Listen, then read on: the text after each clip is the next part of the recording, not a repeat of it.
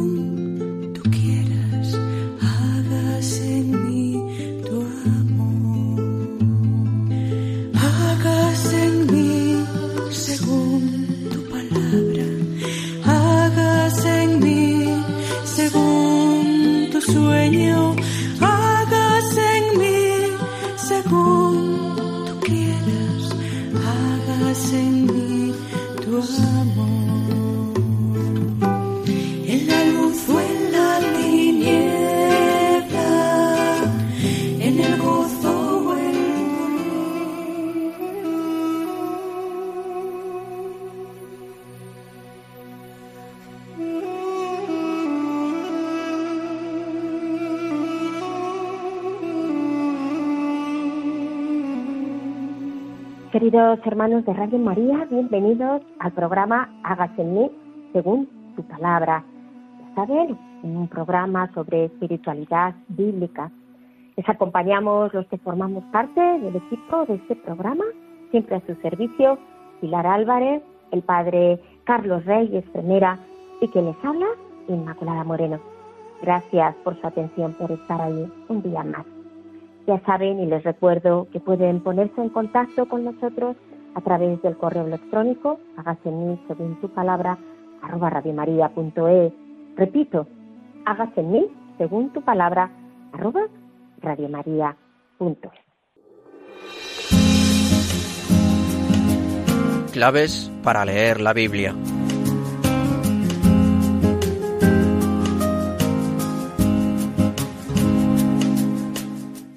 Vamos a empezar el programa de hoy.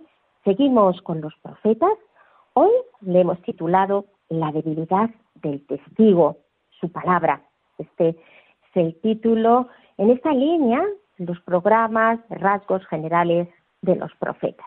Pero vamos a hacer un guiño al Nuevo Testamento y en esas claves para leer la Biblia, hoy me voy a centrar en las características de la pedagogía de Jesús. Porque ya sabemos que el Antiguo Testamento pues eh, mira siempre al Nuevo y el Nuevo pues es una culminación del Antiguo. ¿Cómo enseñaba Jesús? ¿Cuáles son las características pedagógicas? Era un gran maestro y por supuesto también a la hora de enseñar. Primero, parte siempre de la realidad, de lo concreto pasa a lo abstracto. Es decir, se fija en lo que tiene alrededor para expresar después y hacerse comprender a aquellos que le escuchaban. O sea, que no es ahí alguien que empieza a hablar o a elucubrar de forma abstracta, no, no, sino que parte de la realidad para luego ya entrar pues en los conceptos. En segundo lugar, entra siempre en un diálogo de preguntas, como la mayéutica de Sócrates. Más que imponer su verdad, lo que hace es que formula preguntas para provocar la reflexión bueno, y que el discípulo encuentre la respuesta dentro de sí mismo. Y así, sobre todo, ya sabemos, es su vida la que plantea estos grandes interrogantes a la persona, los grandes interrogantes que están en el corazón humano. En tercer lugar, suele utilizar frases claves, es decir, Jesús usó una especie de eslóganes, por decir así, que sintetizan un mensaje y que crean como anclas de aprendizaje. En verdad os digo, se trata de una frase importantísima, cuando lo primero que hace es poner esta expresión, en verdad os digo. En cuarto lugar, repite para grabar en la memoria. Los grandes pedagogos repiten constantemente los temas esenciales. En el relato del juicio final, Jesús repite tres veces la lista de las obras de misericordia. Lo tenemos en Mateo 25 del 31 al 46. También cita y con esa cita lo que hace es que supera el Antiguo Testamento, es decir, parte también de lo que conocen los, aquellos que estaban estudiando y que estudiaban la escritura y que ya estaba ahí en la ley de Moisés, pero siempre lo que hace es eh, superarlo, elevarlo. La ley de Moisés dice, pero yo os digo en esta continuidad y también en esta plenitud. que supone su persona. Exagera también contrastes para no olvidar eh, 10.000 talentos, la viga, el camello, seguro que recordamos estas expresiones, lo hace también pues para captar la atención de quien escucha. Y utiliza muchas imágenes y comparaciones que siempre nos aproximan al misterio de Dios. Utiliza, por supuesto, los signos proféticos, que son acciones que hablan por sí solas. Por ejemplo, el lavatorio de pies, lo tenemos en Juan 13, o curar en sábado, y desde luego, como no, la más significativa, el gran gesto es dar la vida por los que ama, por cada uno de nosotros. Hacerse niño es otro tipo de modelo que él toma. El modelo de un discípulo es un niño que sabe decir a Dios, es decir, que confía en Dios. Lo vemos, por ejemplo, en Mateo 18.3. Y por último, pues eh, siempre lo que Jesús hace es que no enseña nada que antes no hubiera él vivido. Por eso su enseñanza tenía tanta autoridad. Eso contrasta mucho pues, con los escribas, los fariseos, que enseñaban una cosa y que hacían otra. Pero Cristo es el testigo por excelencia y desde luego pues el modelo del testimonio cristiano, como nos dice Redentoris Missio en el punto 42.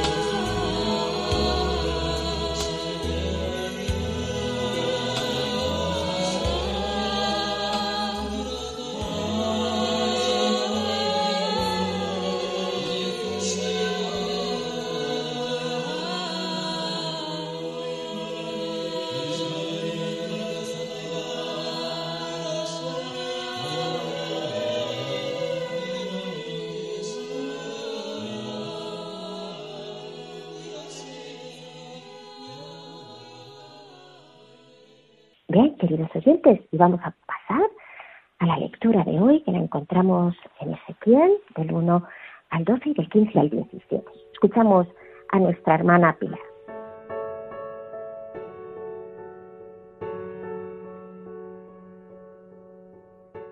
Entonces me dijo, Hijo de hombre, aliméntate y sáciate de este libro que yo te doy. Yo lo comí y fue en mi boca dulce como la miel. Después me dijo, Hijo de hombre, anda, dirígete a la casa de Israel y comunícales mis palabras, porque eres enviado no a un pueblo de lengua oscura e incomprensible, sino a la casa de Israel, no a pueblos numerosos de lengua oscura e incomprensible, cuyas palabras no entenderías. Si a ellos te enviara, te escucharían, pero la casa de Israel no querrá escucharte a ti, como no quiere escucharme a mí, porque toda la casa de Israel es de cabeza dura y corazón de piedra. Pero mira, yo te doy una cara dura como la suya, una frente dura como la suya. He hecho tu frente dura como el diamante, más dura que la roca. No los temas ni te asustes de ellos, son una raza de rebeldes. Me dijo también, Hijo de hombre, todas las palabras que yo te diga, consérvalas en tu corazón, escúchalas con la mayor atención y anda, llégate a los deportados, a los hijos de tu pueblo, y diles, así habla el Señor Dios, escuchen o no escuchen. Entonces el Espíritu me arrebató y oí detrás de mí el ruido de una gran trepidación, mientras la gloria del Señor se levantaba de su sitio. Llegué a Tel Aviv, junto a los deportados que habitaban a lo largo del río Quebar, allí donde, los donde ellos habitaban, y permanecí como aturdido siete días en medio de ellos. Al cabo de estos siete días, el Señor me dijo, Hijo de hombre, yo te he puesto como centinela de la casa de Israel. Cuando oigas de mi boca una palabra, los advertirás de parte mía.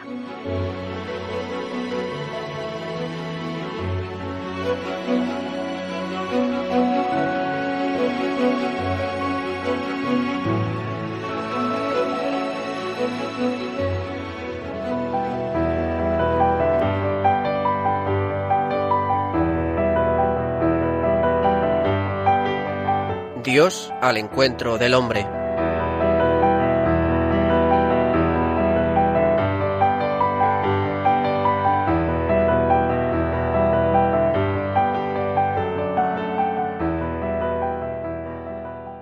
Pues a la luz de esta palabra damos paso al Padre Carlos Reyes Primera.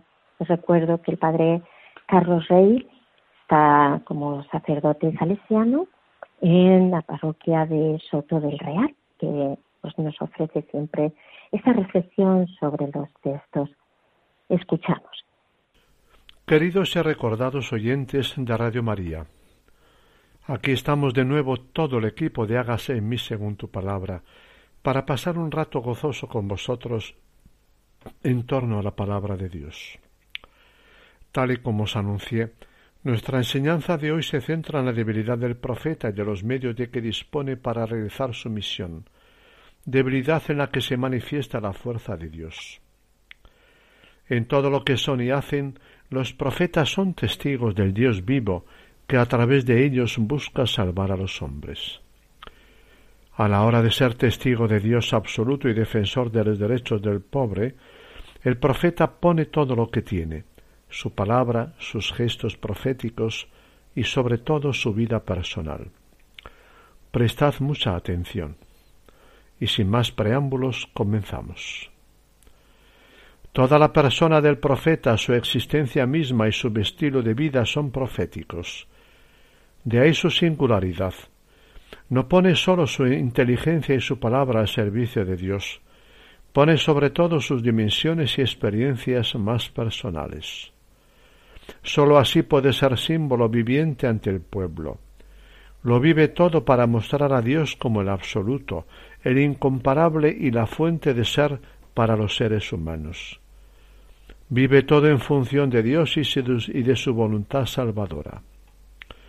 Se puede vivir proféticamente toda situación y experiencia.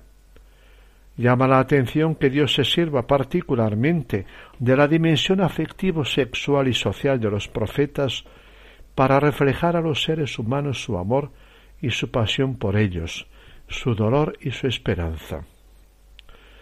Mediante el amor gratuito pero defraudado de Moisés, de Oseas, perdón, el estado célibe y sin hijos, célibe y sin hijos de Jeremías, la no expresión del dolor por la muerte de su mujer por de Ezequiel, la paternidad y la vida familiar de Isaías, el empleo absurdo del dinero por Jeremías, Dios ha querido revelarse a sí mismo, y se ha revelado como amor gratuito e incondicional, amor celoso y sufriente, amor acusador y, y perdonador al mismo tiempo, esperanza de futuro en situaciones límite.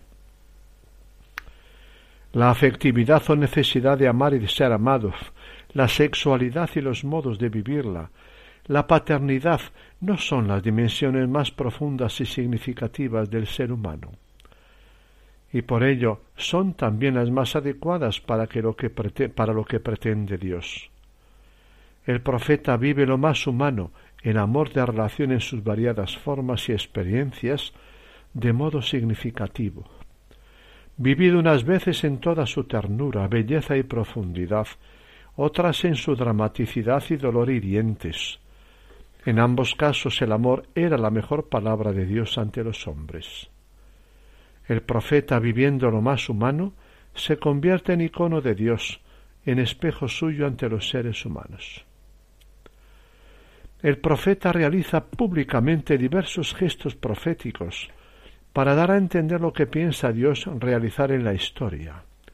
Son gestos de expresiva fuerza simbólica, a menudo paradójica. Algunos ejemplos. Isaías, personaje noble, culto y honrado de la capital, anda desnudo por sus calles. Jeremías rompe un jarro, anda con un yugo sobre su cerviz, compra un campo haciendo una inversión estúpida de su dinero. Ezequiel realiza hasta doce gestos simbólicos, algunos chocantes. El gesto simbólico cargado de simbolismo ha venido a ser el lenguaje de Dios. Gesto realizado pública y provocativamente para chocar, para crear interrogantes, para significar algo de parte de Dios. Lo realizaría siglos más tarde Jesús. Lava los pies a sus discípulos, parte el pan, cura tocando con sus manos, se hace comensal de mesa con publicanos y pecadores, arroja del templo a los vendedores. El profeta pone su palabra multisonora al servicio de Dios. Es el medio normal que el profeta usa, palabra proclamada, escrita y conservada en los libros proféticos. Medio corriente y aparentemente ineficaz, vino a ser el, alma, el arma poderosa del profeta. En definitiva, todo lo que vive el profeta lo vive en función de la misión que ha recibido de Dios. Tanto su cultura, su elevada situación social, su cercanía al rey como el ridículo ante la sociedad, fue el caso de Isaías. Su profesión, su experiencia y su lenguaje del campo, como hizo Amós. El celibato, el rechazo y la soledad, los miedos y las crisis personales son ejemplos de ello en Jeremías, Elías y Moisés.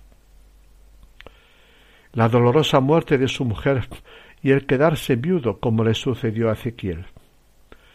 La vida matrimonial y familiar, su mujer y sus hijos, ejemplo de ello fue Isaías.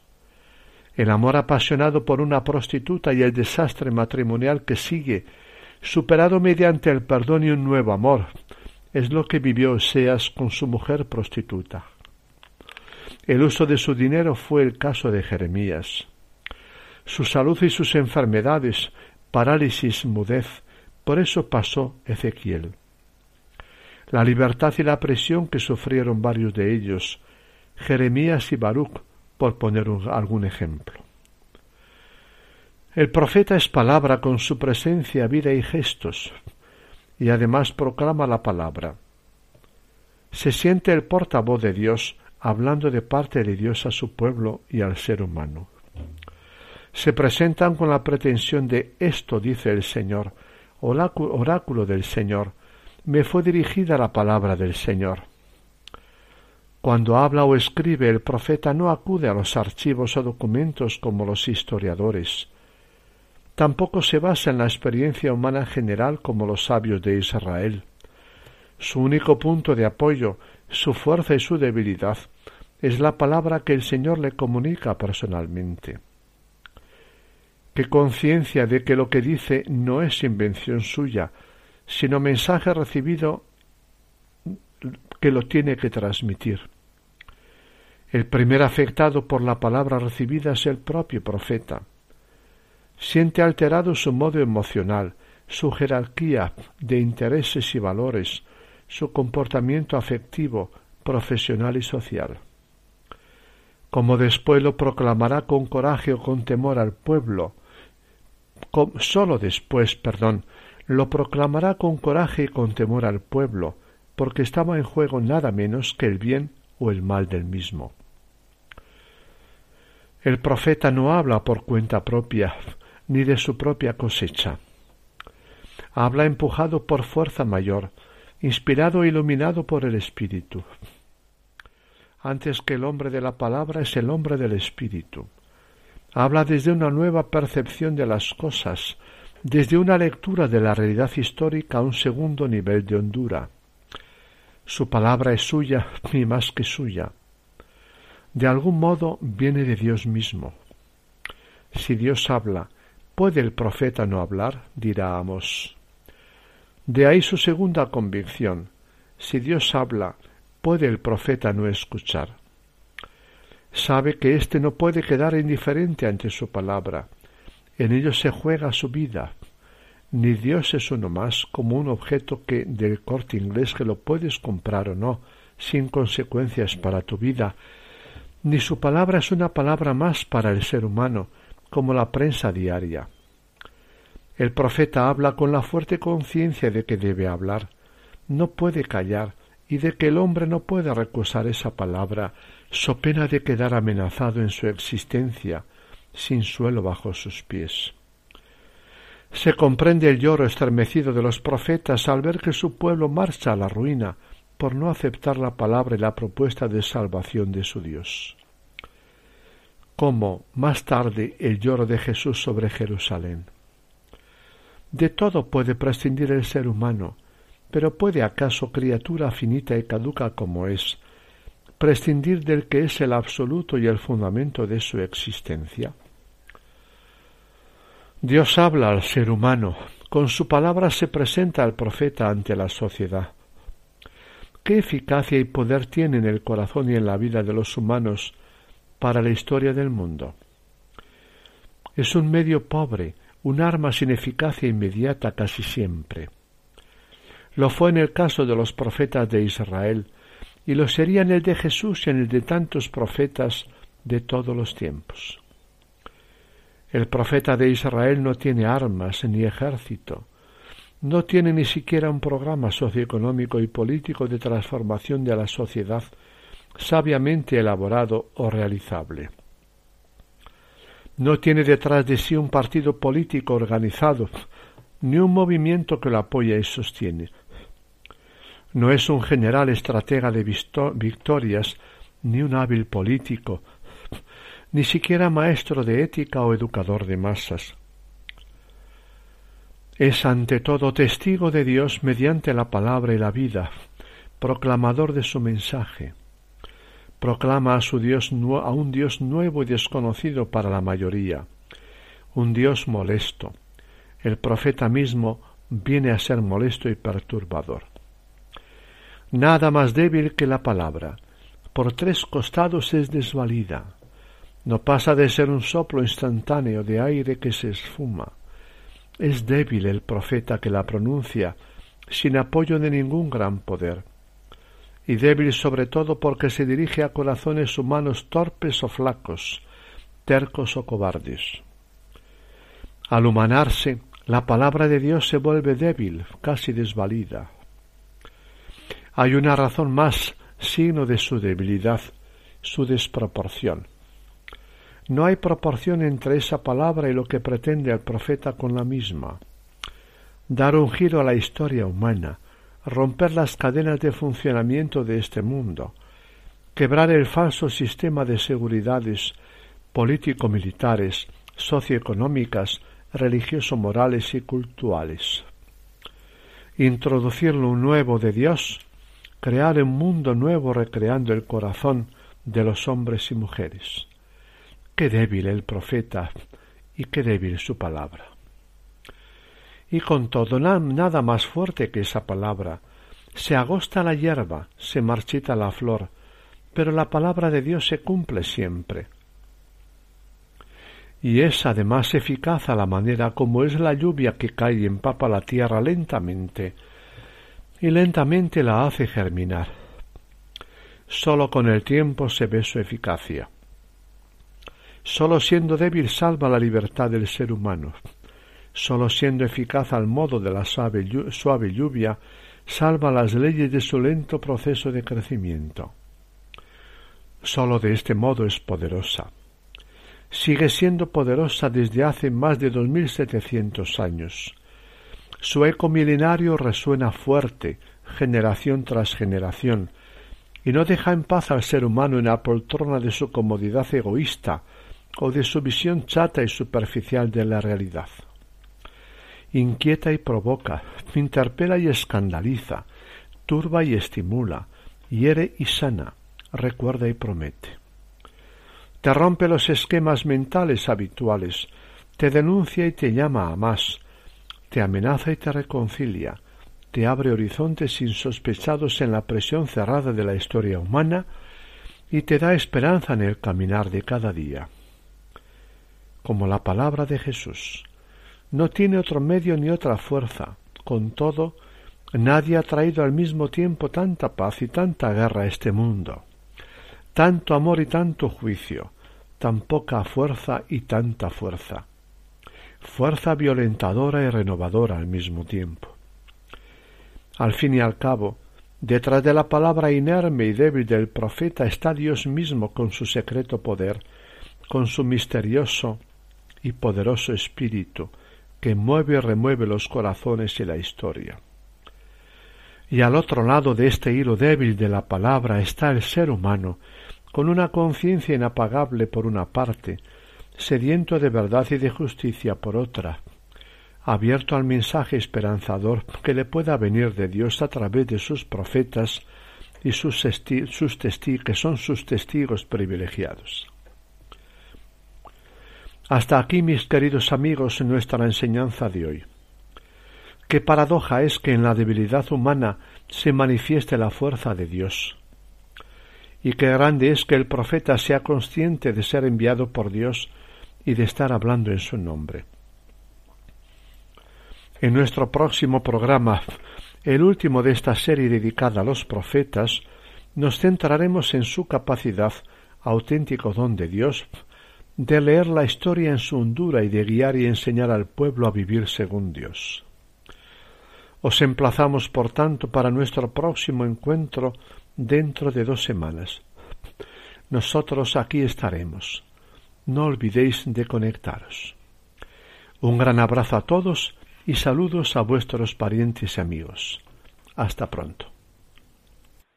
Muchas gracias, Padre Carlos, por su aportación les recordamos, queridos oyentes, que estamos en el programa Hágase en según tu palabra, hoy viendo los profetas, la debilidad del testigo, su palabra.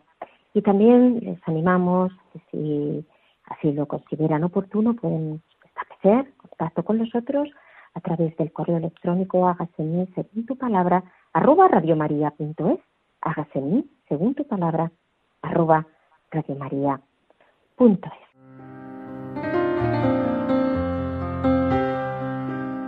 Rincón Bíblico.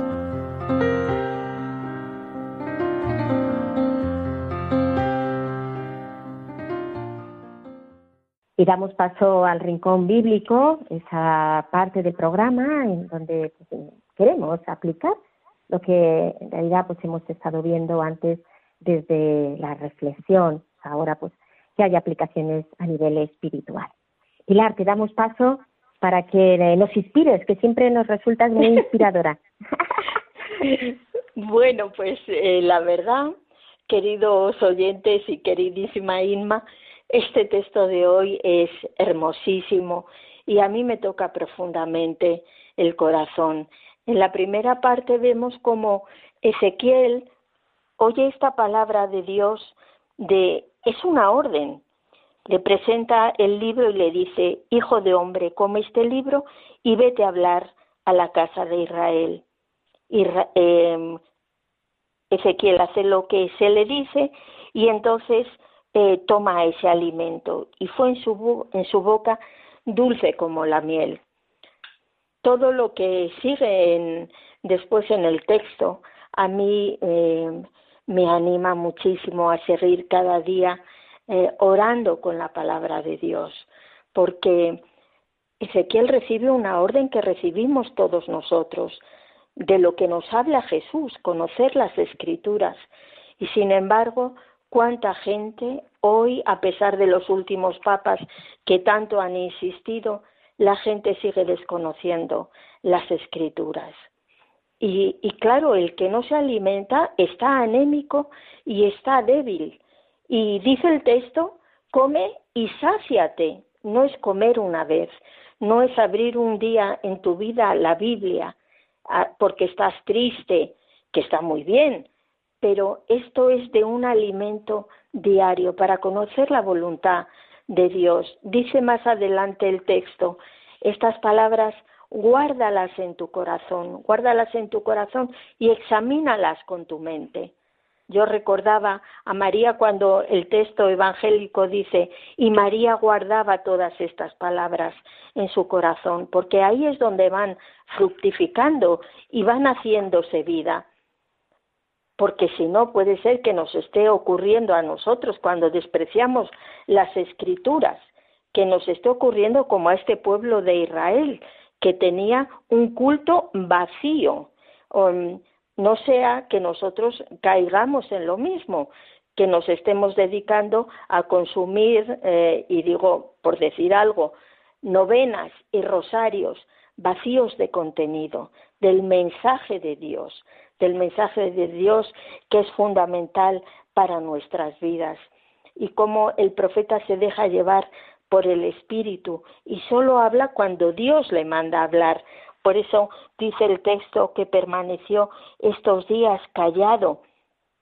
Pues es cierto, porque cuando nosotros nos dejamos guiar por el Espíritu, a veces el Espíritu Santo calla y nosotros entonces es el momento de estar a la escucha. Este es un texto pues riquísimo, riquísimo, porque cuando el Señor nos da esta palabra con la misión de ser centinela, de ser centinela, de estar ahí avisando. El centinela es el que avisa, pero tiene que tener los ojos y el corazón preparados para saber interpretar el mensaje.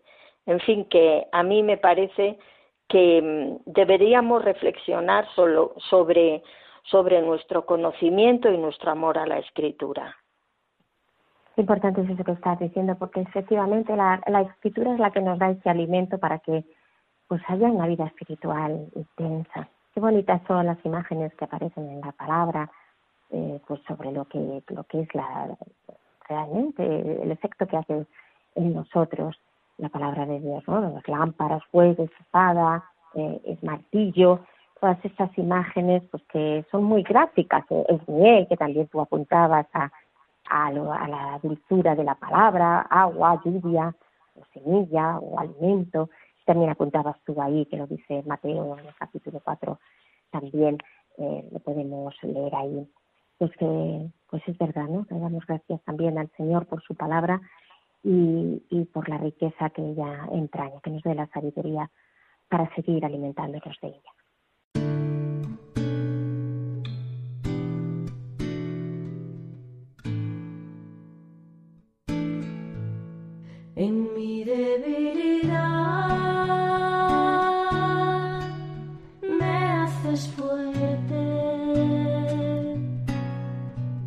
mi debilidad. Me haces fuerte. Solo en tu amor me haces fuerte. Solo en tu vida.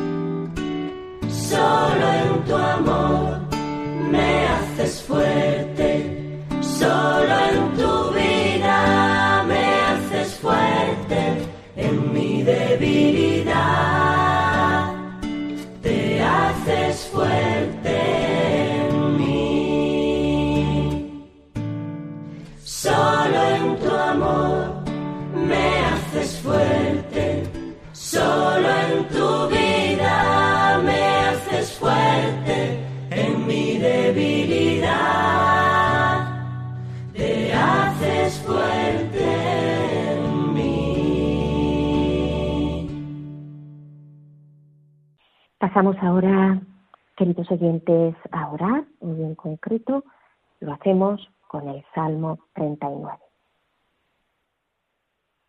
Yo me dije, voy a controlar mi vida y a no faltar con la lengua. Pondré un freno en mi boca cuando un malhechor esté presente. Enmudecí, guardé silencio, callé, pero fue en vano, pues mi dolor se hizo insoportable mi corazón ardía dentro de mí. Pensando en ello, se encendió la llama y entonces se desató mi lengua. Dame, Señor, a conocer mi fin y cuál es la medida de mis días. Quiero saber lo caduco que soy. Como una cuarta son de largos mis días. Ante ti mi vida es como nada. Menos que un soplo son todos los humanos. Como la sombra, el hombre pasa, se afana por nada, acumula riquezas sin saber para quién. Y ahora, Señor, ¿qué puedo yo esperar? Mi respuesta está en ti. Líbrame de todas mis maldades. No me expongas a la burla de los necios. Cierro mi boca y no la vuelvo a abrir, pues tú eres el que actúa. Deja ya de golpearme que sucumbo bajo los golpes de tu mano. Tú corriges al hombre castigando la falta, como una polilla corroes su tesoro.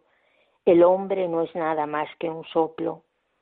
Escucha, Señor, mi grito suplicante. Presta oído a mis llantos y no te hagas el sordo, pues yo soy un invitado tuyo, un huésped como todos mis padres. Aparta tu mirada que yo tenga un respiro antes de que me vaya y deje de existir. Gloria a ti, Señor. Alabado, bendecido sea, Señor, porque nos estás mostrando que somos caducos, que realmente venimos de ti y vamos hacia ti. Por eso te alabamos y te bendecimos, Señor, que somos en realidad salidos de tus manos, hemos salido de tus manos. Bendito sea, Señor. Gloria a ti, Señor. Gloria, gloria, gloria. Por tu palabra, gloria a ti, Señor, por el regalo que nos has dado, el regalo de la vida. Bendito y alabado por siempre, Señor. Gloria a ti, Señor, porque tú eres mi respuesta, porque tú eres el que actúa, Señor, porque tú prestas oído a mis llantos y no te haces el sordo, Señor. Te alabamos y te bendecimos, Señor, porque tú eres el Dios poderoso y tierno a la vez el Dios en el que se puede confiar, el Dios que tú a veces parece que permanecieses callado, pero tú estás actuando, Señor. Tú eres el que actúa y por eso nuestra respuesta está en ti, Señor. Danos la prudencia de saber medir los tiempos, de mirar nuestra vida, Señor, y confiarnos totalmente en tus manos, Señor. Bendito y alabado sea, Señor. Gloria a ti por siempre. Gloria, gloria, gloria a ti, Señor. Gloria, Bendito sea. Gloria a ti.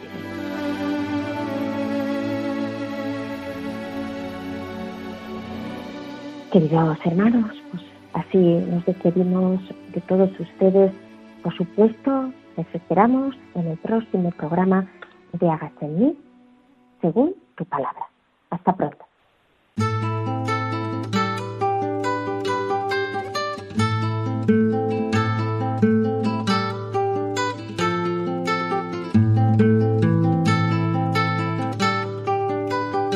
han escuchado Hágase en mí según tu palabra, con Inmaculada Moreno.